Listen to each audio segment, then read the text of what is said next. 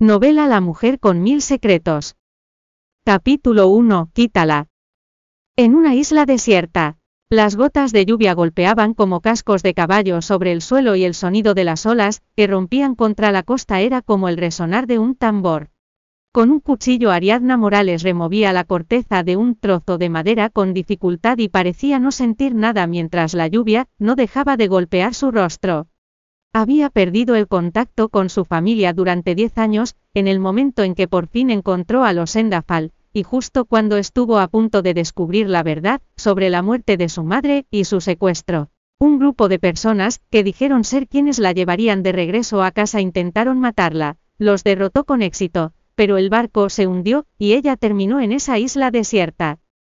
Aquel era su séptimo día en la isla, y aún no había visto pasar ningún barco, por fortuna la isla tenía muchos árboles y plantas por lo que pudo construirse un sencillo barco de madera.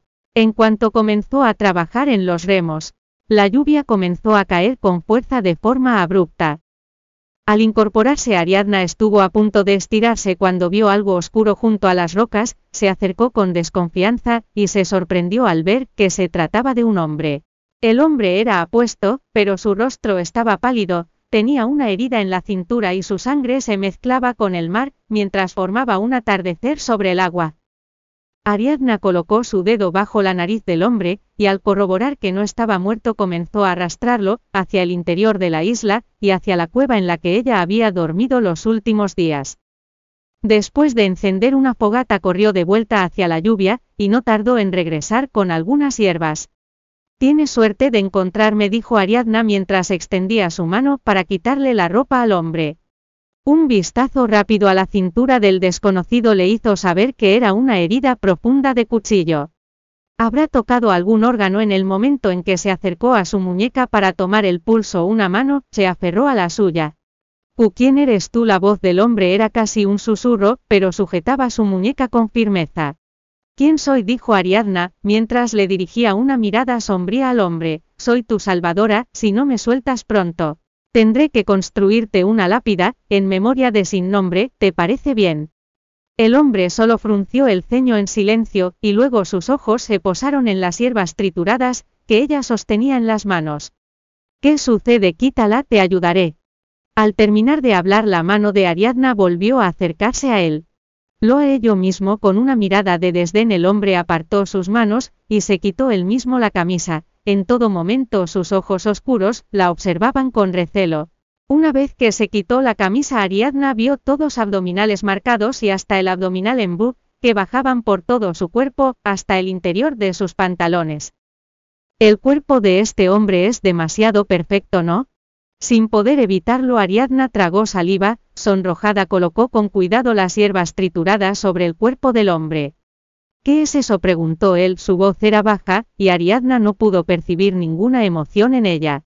Hierbas antisépticas para detener el sangrado. ¿Dónde estoy al principio? Ariadna se sentía algo tímida al estar cerca de él, sin embargo al oír sus incansables preguntas, es apuesto pero hace demasiadas preguntas, si supiera dónde estoy. No llevaría siete días atrapada en este lugar, ¿o sí? Si tienes preguntas puedes preguntarles a tus antepasados, ¿por qué no guardas tus fuerzas, y te acuestas a descansar en lugar de hablar? Así no es como un médico debe tratar a su paciente, murmuró el hombre irritado. Perdón, respondió Ariadna con una expresión impávida, esa es forma de hablar con tu salvadora. Al oír sus palabras el hombre frunció el ceño. Mujer eres grosera, amigo eres un maleducado, ambos se fulminaron con la mirada mientras que la tensión en el ambiente aumentaba, al final. Ariadna se rindió, y no encontró sentido en ajustar cuentas con un hombre herido así que se incorporó. La lluvia es bastante fuerte así que hará mucho más frío por la noche, voy a encender el fuego otra vez, quédate aquí. Oye, el hombre volvió a hablar mientras Ariadna caminaba hacia la esquina. ¿Qué te ocurre esta vez? La mujer volteó. Si no enciendo el fuego ahora ambos moriremos de frío esta noche. Nada dijo el hombre después de mantener la boca abierta por unos instantes. Después de poner los ojos en blanco Ariadna, volvió a ocuparse de encender un fuego, en la isla solo existía una forma de hacerlo, perforar la madera. Después de una hora, Ariadna consiguió por fin encender una pequeña llama, sin embargo una ráfaga de viento ingresó, y acabó con su corta vida. Oye, dijo el hombre de nuevo, ¿qué chilló Ariadna? En el momento en que volteó escuchó el sonido de algo metálico que caía al suelo, y luego vio un encendedor a sus pies. ¿Eh, o acaso no eres un hombre despreciable? Ariadna maldijo en voz alta, después de un silencio de tres segundos, desgraciado. El hombre cerró de a poco los ojos, y se dio la vuelta, pero en sus labios, se dibujó una pequeña sonrisa.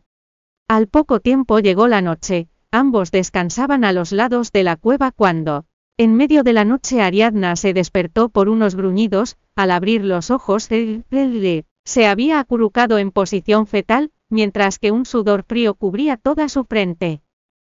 Oye idiota, ¿estás bien? Ariadna se acercó para tocar su brazo, pero el hombre ni siquiera reaccionó, de inmediato alargó su mano y la colocó en su frente solo para comprobar que ardía.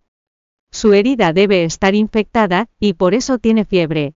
Dos amoxicilinas habrían servido, pero ¿dónde encontraría esa droga en una isla desierta? Al no tener opción Ariadna recurrió a otros métodos para bajar su temperatura y le quitó la ropa, sin embargo, aunque eso funcionó, el hombre comenzó a temblar y a balbucear sobre el frío que sentía.